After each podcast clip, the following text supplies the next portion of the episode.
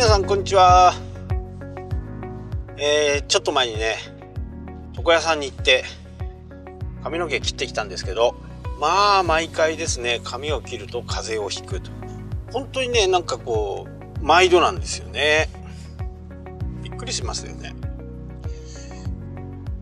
はい。まあそんなことはね、えー、さておいて。今ねあのー僕はこう札幌なんですけど北海道ってなんか本州の人からすると意外に小さいと思われてるかもしれないんですけど、まあ、結構広いんですよね。広さで言うと本州の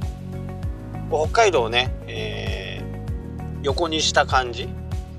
で本州をこう当ててみると3つ分ぐらいで本州全部をカバーできちゃうっていうぐらいね広いです、えー、ちなみに札幌から函館っていうのはだいたい250キロぐらい、えー、高速道路で行くともっとと遠いんですけど途中ね、あのー、全部高速使わない方が確実に距離は短いんですね。北海道の下の方ぐるーんと回るんで、えー、車が好きな人運転よくする人なんかは中山峠っていうのをね、えー、通っていく方が距離が短いです。で函館まで250キロぐらいでしょ？で釧路までは300キロぐらい。根室まで行くと400キロ。まあ最なん、えー、最西端。北海道のね。稚内はあんまり行くことがないんだけどそこもねやっぱり400キロぐらいあるんじゃないかなとは思いますで札幌からだとえりもはそんなに遠くなく200200 200キロちょっとぐらいかなまあそんな感じで札幌からこう移動するんでもやっぱりこう車で移動するって結構大変ですよね。まあ僕はねあ、あのー、車の運転が苦にならない方なんで、えー、2300キロはねもう楽勝ですね、えー、自分の限界が結構走ったことがあるんですけど多分ね600キロを超えるともう嫌だっていう感じになりますかね。だからさ、えー、函館往復は多分全然いけちゃいますね。東京東京から起点に考えると名古屋までは400キロぐらいですかね。新潟までが300キロ。仙台までも400キロぐらいかな。あそんなところをこう移動するっていう風なね形になるんで結構ねあの北海道小さく見てる方が多いんですけどで、まあ、実はそんなに狭くあの狭くはないと、まあ、地図をね普通にこう見ていただくと分かると思うんですけど北海道はかなりこう横幅が長い。で北海道の人は逆にね東京とはね小さいというふうに思っているかもしれないですけどまあ意外に広い。山手線っていうのがねあるとあるのをご存知だとは思うんですけどあれ一周回るのに大体1時間かかるんですよ。まあ、停車時間もあるんでずっと走りっぱの1時間じゃないですけど、まあ、1時間ぐらい。で私がこうここまでねスマホが発展する前東京も何度か行ってるんですけどやっぱり乗り換えが分かんないんですよ乗り換えが。まあ、切符の買い方も微妙にわからないですけどそれがねやっぱりスマホになってここを降りてこのこのこの電車の何番出口で降りると付近にいるとすぐ階段があるよとかエスカレーターがあるよとかっていうそこまでねもう教えてくれるもうとても便利なねソフトがアプリがあったり、まあ、Suica なんかはね本当にもう田舎者にとってはすごい助かる。もしかしたら料金いっぱい取られてるのかもしれないですけど大体あのー、違う会社のね JR と小田急とかねいろんなものを乗っても料金がこう同じ suica で、全部できちゃうっていうのはもうもう最近はもう全くもう suica を使うようになってからは全く見ないですよね。全く見ない。でこう出口のところでこうパッちょっと見るみたいな感じですかね。まだ時代とともにね。本当にいろんなものが、えー、便利になっていってますよね。でやっぱりバージョンを重ねて上がっていくことこう日々進化していってるっていうのがねもう本当によくわかる。で先日もちょっとクレジットカードの話をしましたけどとあのー、これね消費税がどうなるかっていうのは一応、えー、上がるという話になってますけどその分をね5%を還元するっていう風な形でなってますけれどこれどこの、えー、お店で買っても5%還元になるわけではないんですね。大手企業は、えー、ダメです。あとフランチャイズのセブンイレブンとかローソンファミリーマート。これは基本的には還元されないんですけど本部がその分を2%還元するというふうになってます。今のところね。クレジットとか、えー、QR コードでの支払いをすると5%がね還元されて帰ってくるっていうものなんですけどこれはオリンピックまでだったかな？オリンピック6月？9月までか、まあ、限定措置ということでね、えー、行われるわけですけど今その還元率は基本的に5%これ中小企業の商店で買った場合だけですから、えー、大手になるとこの5%は還元されません。で先ほど言ったようにセブンイレブンとかは会社が2%の分を負担すると。ただまあこの話もちょっとおかしな話で会社が2%負担して、えー、るっていうのはねなんかピンとこないですよね。まあそもそも何で始まったかっていうと消費税が上がるとそういう一般的なね買い物の、えー、買い控えたりその前にね駆け込みで買ったりとか、まあ、そういったものを防止する、まあ、もちろん、あのー、消費税が上がればねかなりの僕も何度も経験してますけどやっぱり買い控えとか、えー、消費はね必ず落ち込むんですよね。駆け込みで、えー、いっぱい稼いでおかないとなかなか難しいっていうふうになりますただこの5%中小企業で買った場合の還元率かつクレジットカードもしくは QR コードでの支払い。これが5%まあ日本の全体のね買い物の数字っていうのはまあ、ちょっと調べてきます。調べて、え、このうちの5%ですから相当の、え、金額がお客さんに還元されるという形になりますし、お客さんもね、えー、コンビニで買うよりも他の商店とかで買った方が5%返ってくるんで、まあ、そういったところにね流れてくるんじゃないかって僕は思ってるんですけどまああまり気にしないかもしれないですけどね。ただ、えー、いつもねポイントのことでも僕言いますけどわざわざね、えー、高いところで買う必要はないわけですよね。同じもので、え同じ品質であれば安い方で買った方がいいわけですからただねここで相反するものってじゃあ小さな八百屋さんでクレジット決済を入れたり QR 決済を入れたりすることでやっぱり負担が出てくるんですよね。で僕がおすすめするのは、えー、うちも使ってますけど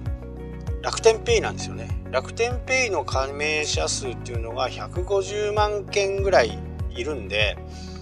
やっぱり、えー、なんだかんだと言っても楽天ペイが多いんですよ。LINEPay とかねああいうのよりも楽天ペイが今150万人とちょっと抜けた数字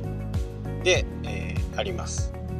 まあそうなると楽天ペイがいいんじゃないかなと思いますしね。で用意するものといえば iPad かな。iPad かちょっと大きめのタブレット。スマホでもねできないことは多分ないと思うんですけどただあのお客さんにこう金額を確認してもらったりする時にお見せするんであまりにも小さいとねお客さんも見づらいかなと思うんでまあ楽天ペイを使う時には iPad が推奨一応されてますよね。でもう一つ使うのがもちろんインターネットの回線がないとダメですからインターネットの回線はま必需品なんですけどあとねプリンターですかねモバイルプリンターみたいなちょっと持ち運びができるような小さなプリンターはあった方がいいかな。一応ね、あのー、決済する時にお客さんにメールで送るっていうこともできるんですよ。ただそういう小さい商店街の人がそういうメールを使うとかっていうとやっぱりなかなかまたねあのー、二の足を踏んでしまうところでもあるんでまあプリンターさえあればねプリントアウトがピッとできますんでもう9月からね実施されるとなるともうなんだかんだってすぐですよ。10月からだっけな？9月から。10月からでしたっけ？ちょっと忘れちゃいましたけどまあすぐもうすぐ来ますよ。そしてその5%還元も1年間は9ヶ月はずなんで6月までですかね。6月までかなやっぱり。その期間に入れてないとそれこそ本末転倒になってしまうんでえ維持管理とかね、えー、楽天ペイの場合はないですしあと3.24%平均的に3.24%の、えー、手数料は取られちゃいますけどそれ以外は、え、取られることがないですし楽天銀行をその時に一緒に作っておけば翌日入金です翌日にね、あの入金されるんでキャッシュフローに困ることもないかなと思います。で使っていってもね本当に便利なんでカードを入れてねカードを入れて金額をこっちでタブレットで打ってお客さんに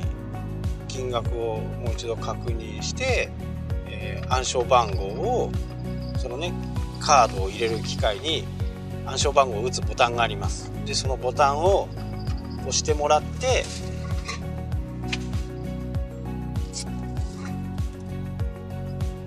ボタンを押してもらって決定ボタンを押すとそれで完了という形になるんでお客さんもすごくねストレスがなく今までですとねあの IC チップがついてないカードだと、まあ、サインを書いてもらう形なんですけど暗証番号を持ってる方 IC レコ IC カード IC チップが入っていて暗証番号が分かっている方はもうそれで終わりですでお客さんに「レシートをしますかメールでもいいですか?」みたいなことを聞いてまあメールでもってまたメールアドレスを打たなきゃなんないんでそれちょっとねオペレーション的にちょっと面倒くさいですけどまああっ Apple Store なんかそうですよね。Apple Store なんかはメールでね領収書が来ます。新しい企業とかはねやっぱりそうやって顧客管理をしていったりすることでね、あの、いろんなこうデータも取れると思いますしなんせかんせこうオペレーションが簡単っていうところがねやっぱり一番いいですよね。で僕なんかは本当に前もね多分言ってるとは思うんですけど現金なんかはね本当にお店にとってはね結構大変なんですよね、えー、人間なんでやっぱり釣り線間違うとかありますよね、えー、そうするとどこで間違えたかとかいうのをねこうずっとこうレジ指名する時にねやんなきゃならない。とクレジットカードになってもらうとね僕的にはすごくいいかなと。で現金を持ち歩くこともなくなるじゃないですか。例えば売り上げがね10万20万ってあったらそれを持ち歩くこともないですし、皆さんはね財布を落としたりしないと思うんで大丈夫かもしれないですけど僕みたいな人間はね落としたりするんでそんなそんな時にね会社の財布みたいなものを落とし落としたらもう大変なことになっちゃうんでで現金は使わないことになりますからね。本当にこうやっぱりそれにね乗ってかなきゃなんないんですよ。嫌だ嫌だって言っても世の中流れていってるんで新しいもの新しいもの便利なもの楽なものっていうところはね僕なんかずっとこうアンテナ張ってるんでで自分が使ってみてどうかっていうところがねやっぱり一番大きいところですね。自分が使って使いづらかったらお客さんだって使いづらいわけですよ。なので新しい機械とかね導入するそういうクレジットカードを導入するとかいう風になるとやっぱりいろんなところに注意をしてねこれ使いやすいかなって自分で使ってみてどうかなというところでね躊躇するのは分かります。うん、分かるんだけどお客さんが求めている便利さ簡単さまあこれにはやっぱり勝てないでそこで、えー、自分のね考えを押し通してもあまりいいことないですよね。まあ今日はねそんなまたちょっと愚痴っぽくなっちゃいましたけど。まあ北海道はね結構大きい。と東京も意外に大きい。これからね、えー、もうあの雪まつりの2月のね雪まつりの雪像作りのね今土台を作ってたりします。この2月は札幌でもだいたい人口ぐらい来るんですよね。札幌の人口の数ぐらい来るんで200万人ぐらいはね観光客が来るんでもうホテルはもういっぱいすぐなっちゃいますね。まあ僕がお手伝いしてるところの民泊はねあの札幌じゃないんでそれでも結構あの民泊のニーズってね結構ありますよ。でどうしても外国人が多い、まあ、中国韓国が多いんですけど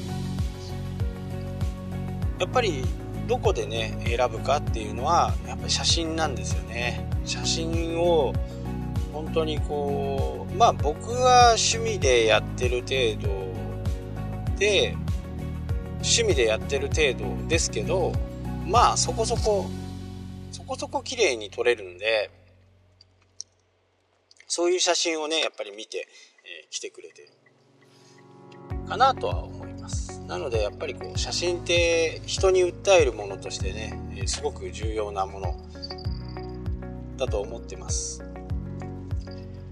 あまたね話が長くなっちゃいそうなんで今日はこの辺で終わりたいと思います。